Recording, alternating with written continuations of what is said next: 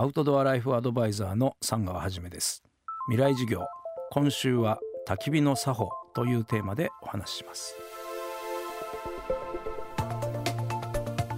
未来授業今週の講師はアウトドアライフアドバイザーの三川はじめさん。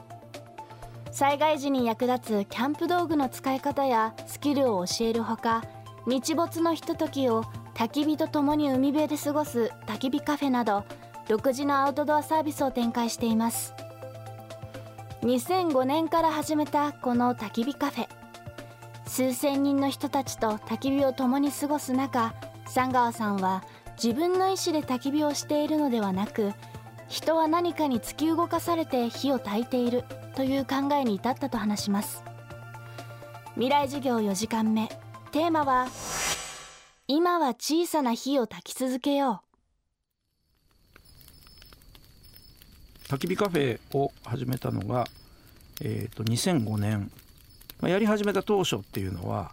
僕は薪を買ってたんですよね。で、まあ、そこに何も疑いはなかったんです。でそれでこう焚き火カフェっていうのを始めたんですけど。それをこう回数重ねていくうちに薪を買ってるっていうこと自体に何かこう違うかなっていうイメージを受けて。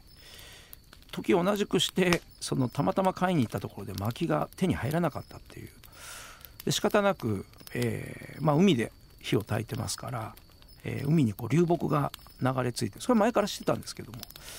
ちょっと焚き火には使えないかなって思ってたんです。あの湿ってたりとかね煙ばっかりでんじゃないのかなって思ってたんですけど、まあ、手に入らなかったから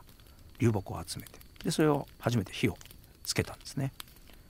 したところが非常にその、まあ、一つはよく燃えたんですね。あ思ってるより全然よく燃えるなと。であこれ、えー、その流木を燃やすっていう行為が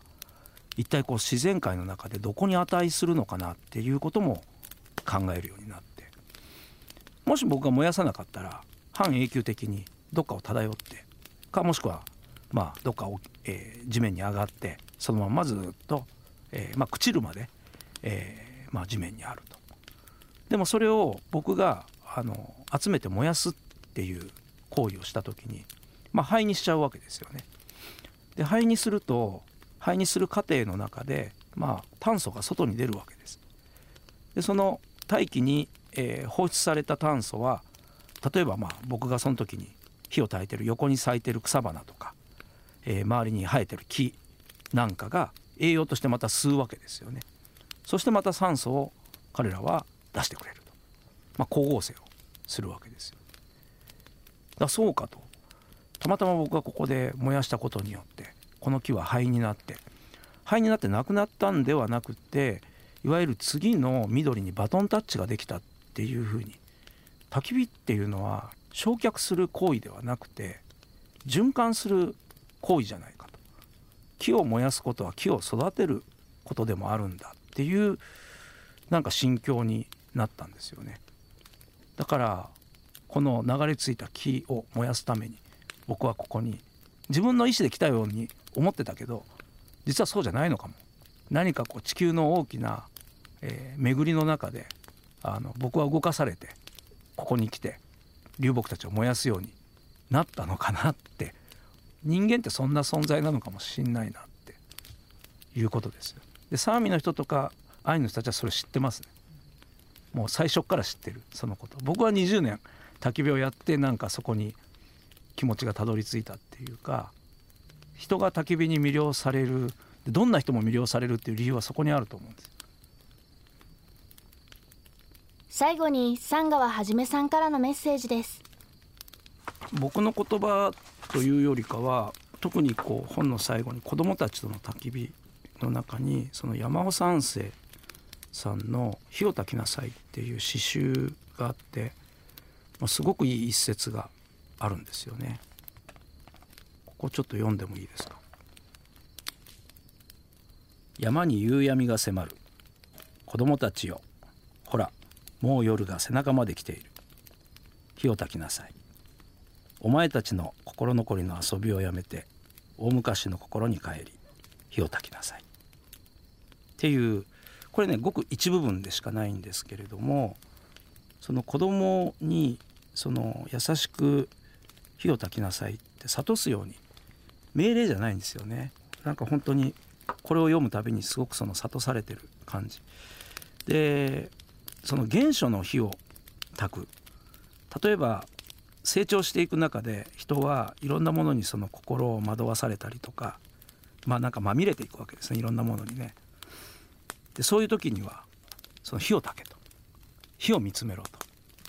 そこにまあ全て答えがその火を見つめることがまあ人を一番こう人らしく補正するまあ皆さん多分それ気づいてるから焚き火がしたいっていう人が多いんだと思うんですよね。僕はなんか今のこう焚き火をしたいっていう気持ちは睡眠欲とか食欲とかと同じようなもうその火が見たい火を焚きたいっていうもう欲の一つじゃないのかなというふうに捉えてます。でまあその欲に対して何かストレートに、えー、やるときにこういうちょっとした作法。難しくないんですよ。最後まで燃やしきる。灰にする。それだけで次の、えーと、焚き火の始まりになってる。っていうことですよね。なので何か、まあ、この本を通じてね焚き火っていうのがこう未来永劫続いていくための行為の一つなんだ。これ人類が続いていくためのすごく大切な行為の一つだというふうにも思ってます。アウトドアライフアドバイザー三川はじめさんによる未来授業。今日のテーマは今は小さな火を焚き続けようでした。三川さんの著書焚き火の作法は学研プラスから発売中です。